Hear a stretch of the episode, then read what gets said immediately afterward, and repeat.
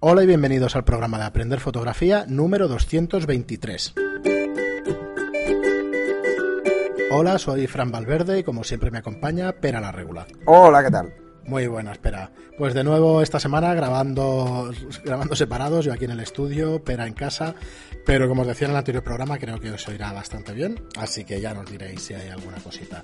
Y antes de, seguir con el programa de hoy, pues como siempre, anunciaros eh, nuestra plataforma de cursos, que a la vez es red social. A ver si la podemos hacer más, más corta la, presentación.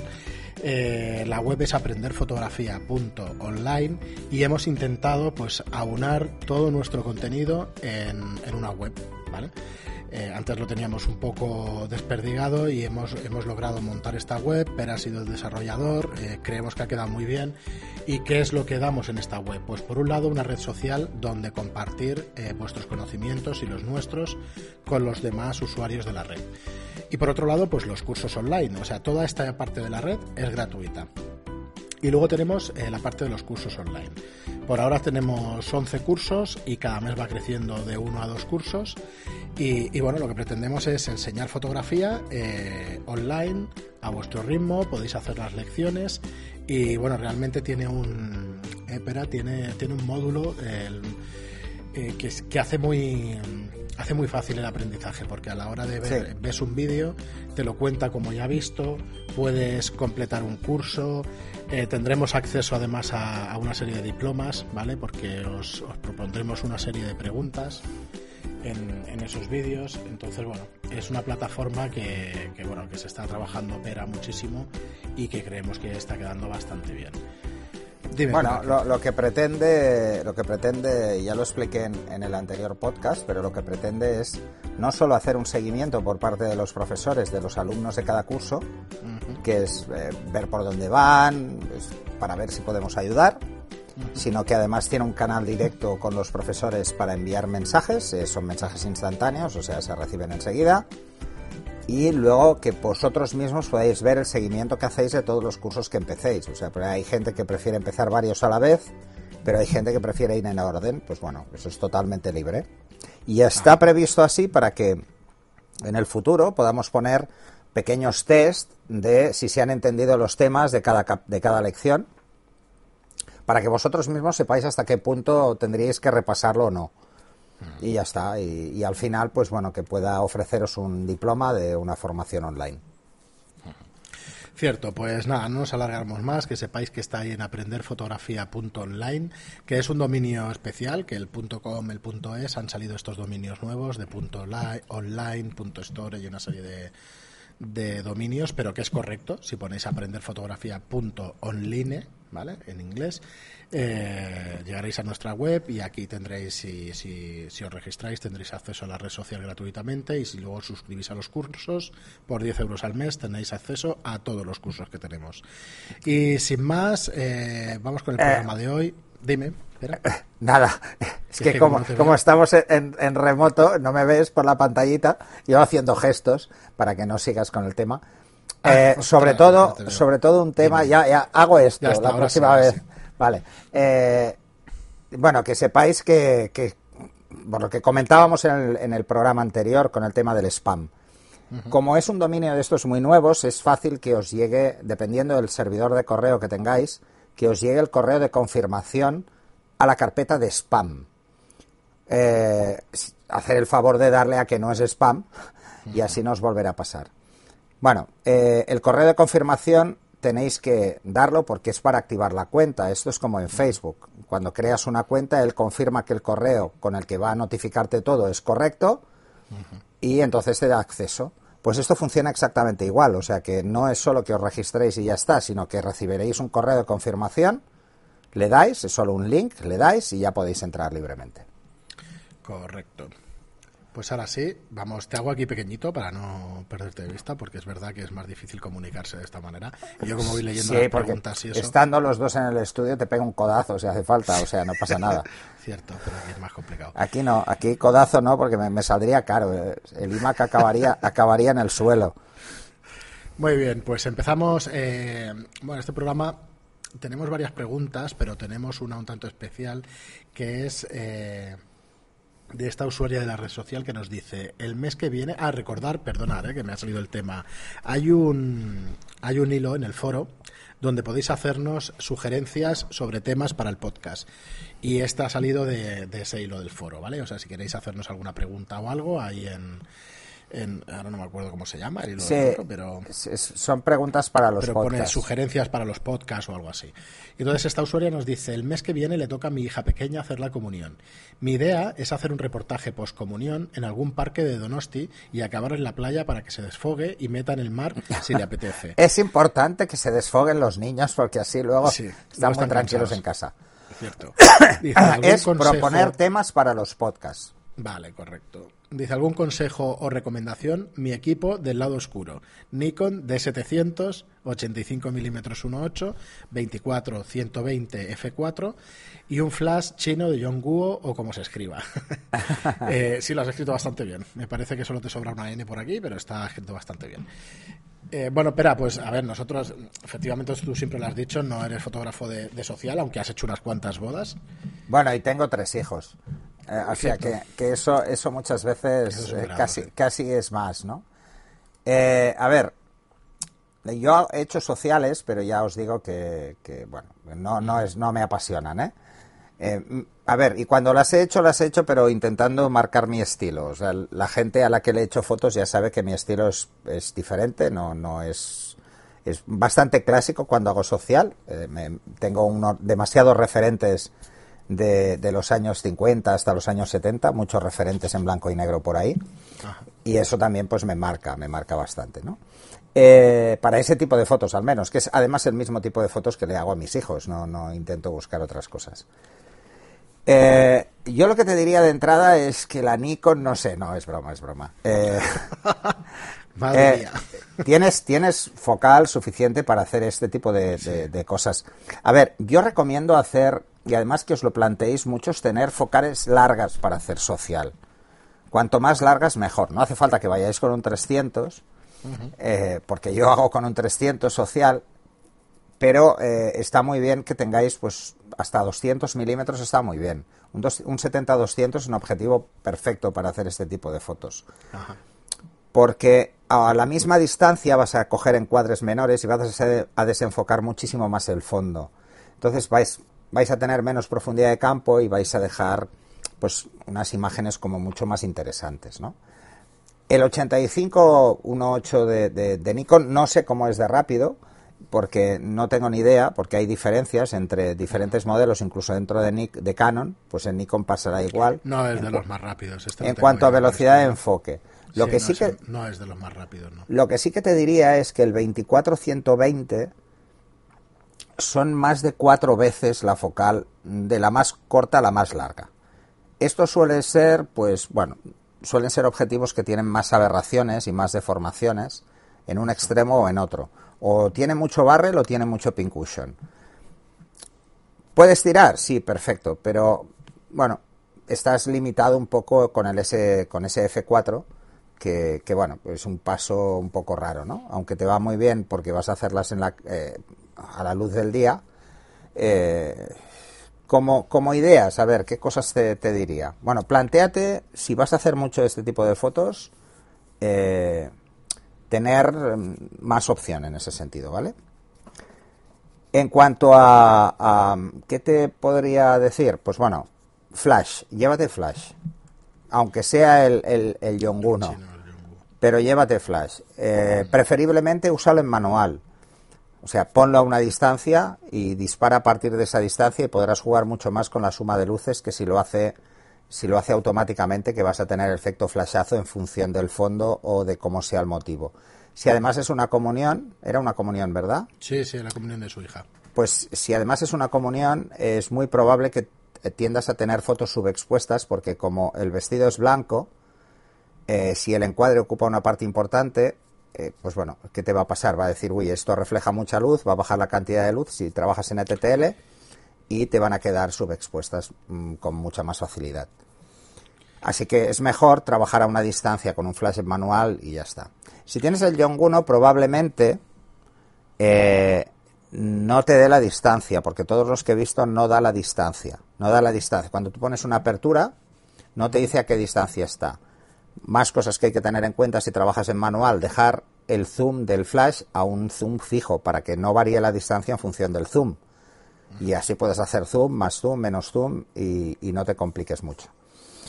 A ver, te voy a hacer una recomendación que va, a parecer muy comercial, pero te recomiendo el, curso de iniciación al flash de Zapata para controlar esto. Además, eh, es que, bueno, si ves que te complicas mucho, entonces tira de TTL y intenta dejar la compensación de la exposición del flash siempre en más uno.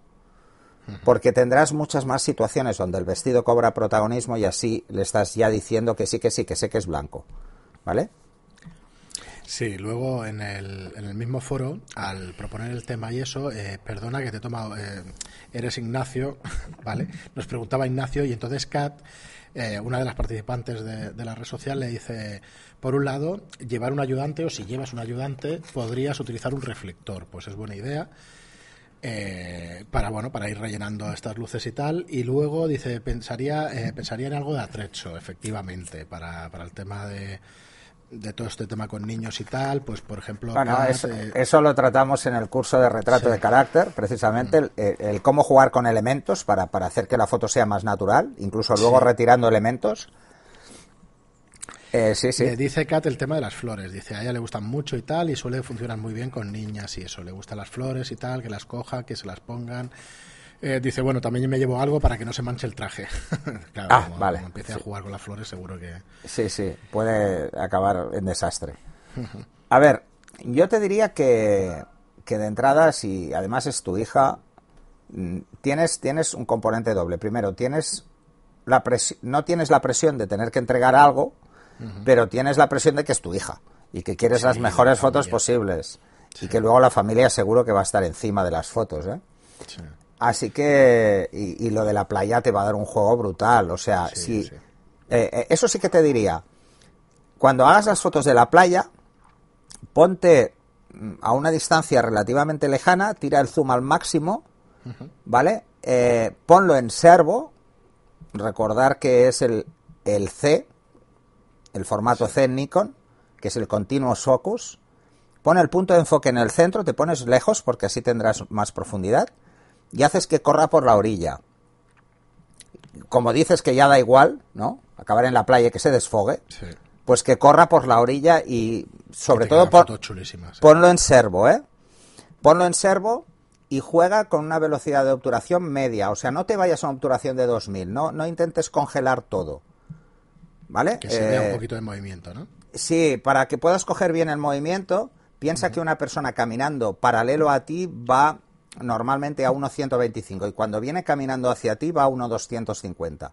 Pues como vendrá corriendo, pues ponlo a 1.500, pero no te pases de, ahí. Eh, si puedes hacer una prueba antes de que se meta en el agua, mejor, ¿vale? Porque también en la arena y que vaya saltando la arena también es muy chulo.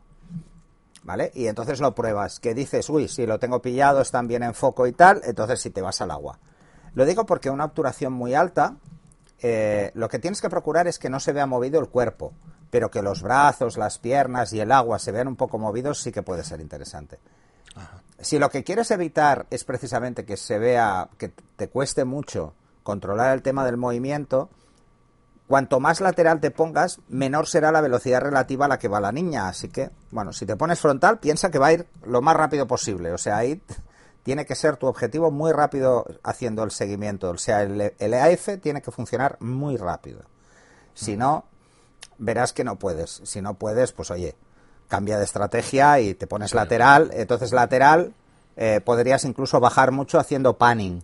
Entonces es seguirla, pero con el servo puesto, o sea, con el C, seguirla y vas disparando. Entonces todo el fondo estará movido y la niña no. Pues el, el efecto del panning es muy interesante para este tipo de fotos.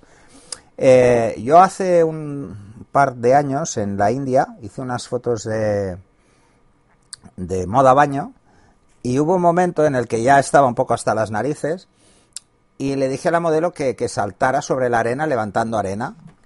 Pues ah. son, son las más chulas, tú. Son las que más me gustan. Eh, porque son muy chulas, porque congelar ahí la arena volando por todas partes y tal, o pseudo congelarla, pues da muchísimo juego. Pues con tu hija puedes hacer lo mismo. Sí, dependerá del vestido. No, el correr por la arena, es simplemente es correr, ¿eh? no se va a manchar, ¿eh?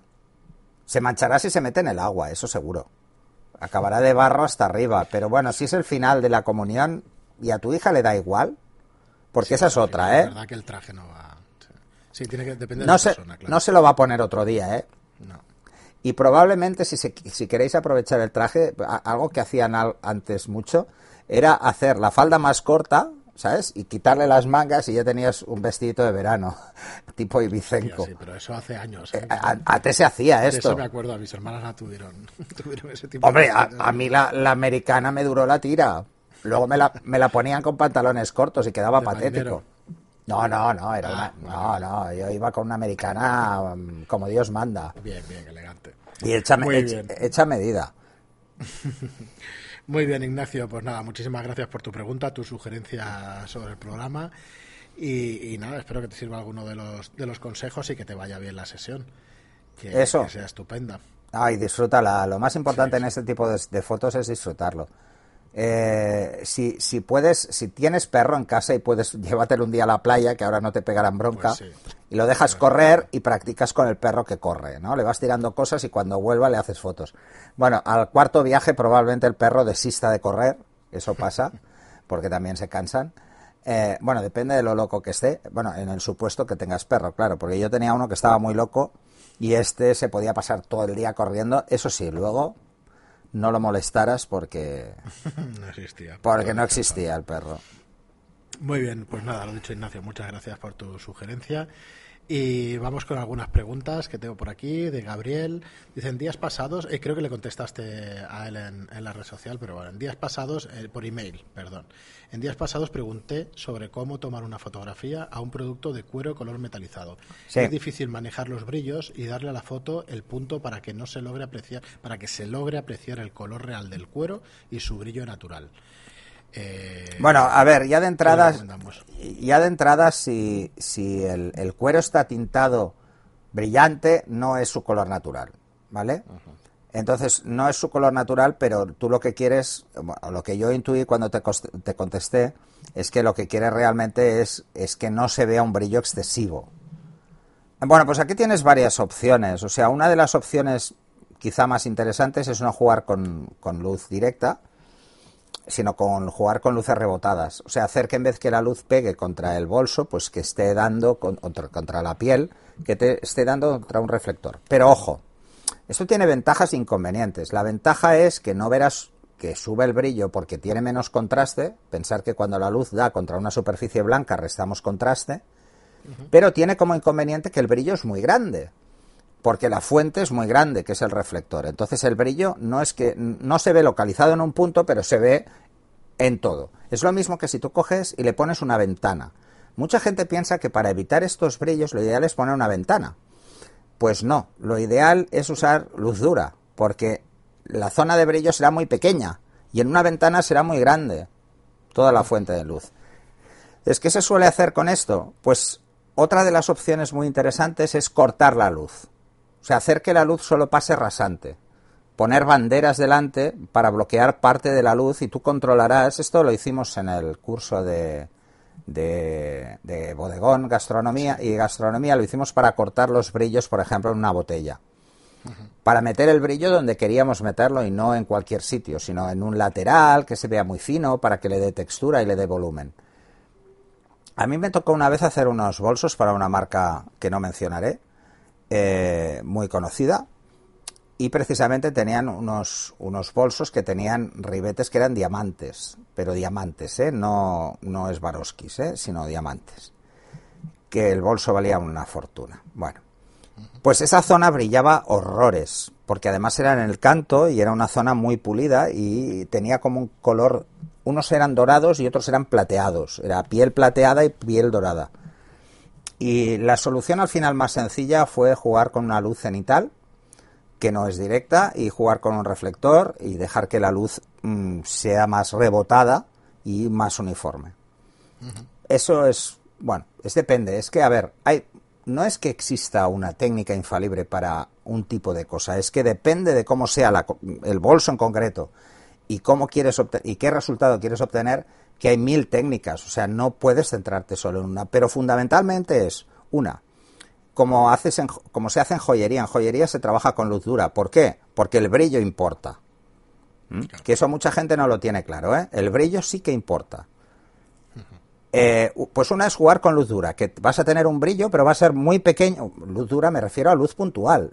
¿eh? Pensar que la luz dura es luz puntual. ¿eh? Eh, vas a tener un brillo muy localizado que es fácil de corregir porque es muy pequeñito en el, en el bolso. Se verá muy pequeño, es muy fácil borrarlo. Porque lo veréis un puntito pequeño, porque la tenéis, es puntual y está lejos. Entonces solo va a brillar en un punto. Luego pensar que la luz rebota en el mismo ángulo en el que incide sobre una superficie plana. Quiere decir que si yo estoy frontal a la luz, voy a ver el reflejo, el brillo siempre. Pero si la luz está lateral, ya no. Si está a 45 no verá el reflejo se va a 45 en el lado opuesto. Con un bolso, ¿qué pasa? Que como es rugoso, seguro que una de la parte del brillo me va a dar a mí. Pues hay que procurar que el brillo esté solo en la zona que es más plana, en la que va a rebotar en el ángulo inverso. Y luego poner un reflector en, el lado opuesto para compensar la luz para, por la caída. Si está muy lejos, la caída será muy, muy lenta, así que eh, por la inversa, pensarlo. ¿eh? Siempre insisto en el tema de la ley inversa. Eh, entonces, tenéis la opción o de una luz muy lateral y un reflector, o una luz picada y un reflector, o una luz incluso por detrás y reflectores en los lados. Podéis hacer mil cosas, depende del resultado que queráis. Porque, ¿qué queréis? ¿Un fondo blanco tipo catálogo? ¿O qué queréis? ¿Un fondo gris o un fondo negro? o sea, hay mil soluciones. La verdad es que hay eh, muchas. Si, el material, no sé si en cuero pasará, ¿eh? si el material brilla mucho, como es un metal, te va muy bien y si tienes, si el ángulo de la foto te lo permite o digamos la composición de la foto te lo permite, te va muy bien que te refleje el flash en una superficie del mismo color marrón que el color cuero real, porque se va a ver reflejado en el cuero y se va a ver más marrón de lo que es. Es difícil explicarlo así de palabra, pero no sé si lo has Bueno, porque, porque la, la, luz se cargará de dominante, que es el mismo. Entonces, ¿qué pasa? Pero estás alterando la temperatura de color. Sí, hay que si es, Si es para un catálogo hay que ir con mucho cuidado, porque si cambias mucho el color la puedes liar. Hay gente que prefiere utilizar filtros también para hacer mm. eso, para que no se note tanto, pero entonces cambiáis el color, ¿eh? pensar en eso. Mm, luego, metales, ¿eh? luego se, se utilizan, incluso a veces se utilizan eh, filtros polarizados para la luz, no para la cámara, ¿eh?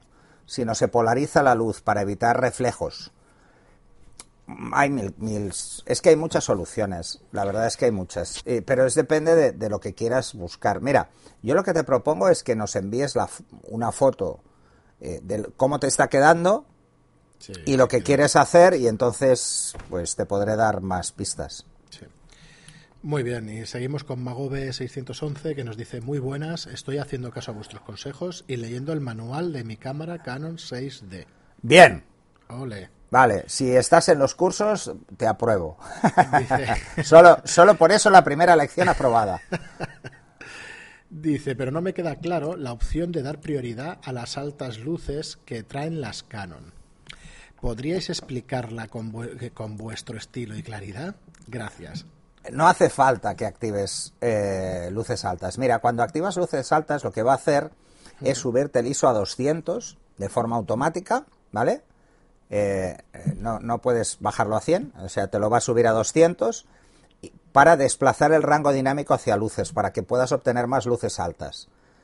Es como un pseudo derecheo, más o menos automatizado. Si la escena tiene muchas luces altas, pues intenta darte un poquito más de rango. Eh, creo que lo activé y te estoy hablando ya hace un montón de años como 10 años igual, cuando, cuando la primera cámara que llevaba esto, y lo descarté radicalmente porque no me aportaba nada. Esto lo ponían como ejemplo, pues por ejemplo, si quieres hacer eh, fotos a cosas que son muy, muy claras. Eh, pero sinceramente... Sobre, sobreexpone. No, no, no, es simplemente es que eh, intenta ir un poco, o sea, intenta, no es que sobreexponga, pero intenta irse un poco más allá o sea, intenta irse un paso más, por eso sube el ISO a 200, ¿vale? Para luego recuperarlo. Es para obtener más información tonal en luces altas, pero... Pero no acaba de funcionar. Pero es, no, sí, funciona, pero esto tiene sentido cuando tú vas a disparar con el JPEG y no vas a tocar la foto. Ah, si, Vas a, si vas a trabajar en RAW, tienes mucho más espacio de recuperación. Pero si, si tú vas a trabajar en JPEG y estás trabajando en 8 bits, pues claro, necesitas más información tonal en luces altas en este tipo de situaciones. Si trabajas en RAW, no tienes ventaja al respecto, porque es tan sencillo como que si quieres recuperar información tonal en luces altas, simplemente sobreexpongas ligeramente y luego lo bajes y ya, ya tienes toda la información que quieras. Y una pregunta. Eh, estas, estos automatismos es para simplificar al usuario final, al que no va a meterse de cabeza con la foto luego. Ajá. Y seguimos con Kelly, que es una pregunta un tanto básica, no, no te lo acabo de, Bueno, sí que te la entiendo, pero... Eh, no, pero voy a decir algo que dije hace mucho tiempo, voy a insistir. No hay preguntas tontas, hay respuestas de gilipollas. No, no, lo que pasa es que no ah, sabía cómo decir, cómo explicar. Eh, tienes razón, ¿eh? O sea, Todas las preguntas son me Oye, que no me da ninguna vergüenza, no pasa absolutamente nada. Eh, la pregunta es, ¿cómo puedo saber si una cámara es de lente desmontable?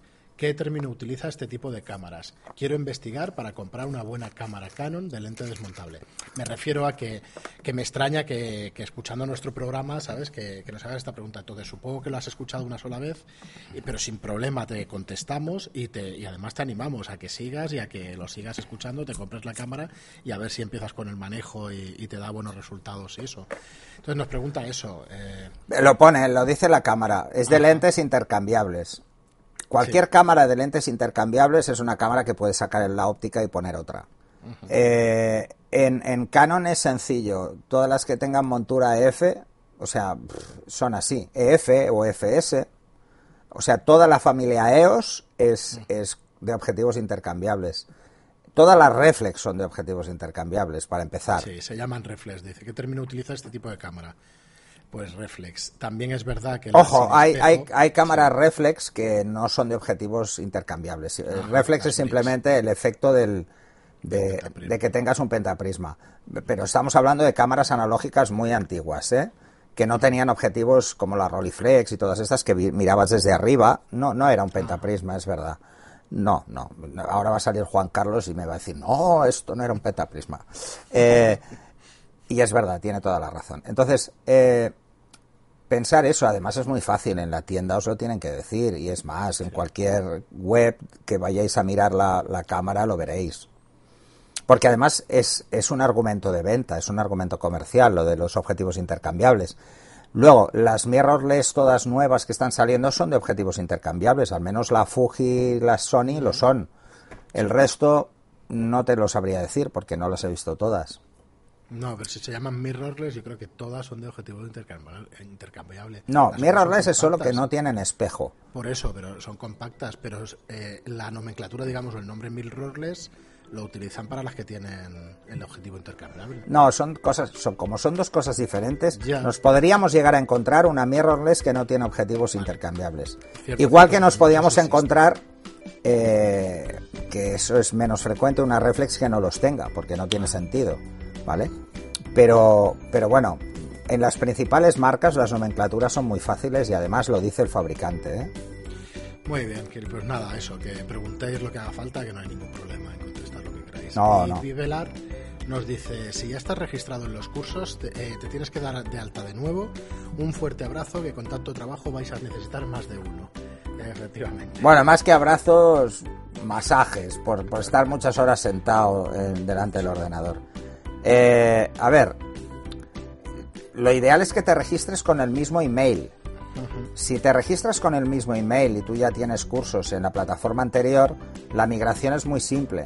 Si no, vas a tener que cambiar el email porque no podrás heredar eh, el único, el código que devuelve la pasarela para decir que tú ya has pagado, que va asociado a una cuenta de correo electrónico.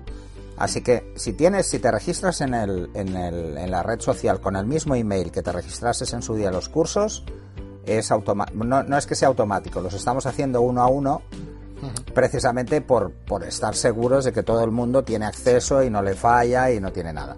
Luego, cuando ya todos los accesos estén eh, en la nueva, pues eh, ya veremos si hacemos una redirección o lo automatizamos el proceso porque siguen entrando en la plataforma anterior de gente que debe estar escucha los eh, debe estar en el programa 100 Y claro, esto la gente se ha enterado a partir del programa 200 de que la íbamos a hacer y en el programa 220 de que las, la habíamos hecho, o sea que, que es muy reciente. Muy bien, pero pues nada, hasta aquí el programa de hoy. Esperemos que os haya gustado. Como os digo siempre, si os gusta nuestro contenido y queréis echarnos una mano, pues eh, nos podéis ayudar muchísimo dándonos difusión, haciendo un comentario de 5 estrellas en iTunes y un me gusta o un comentario en iVoox. Muchísimas gracias por estar ahí y hasta el próximo programa. Hasta la próxima.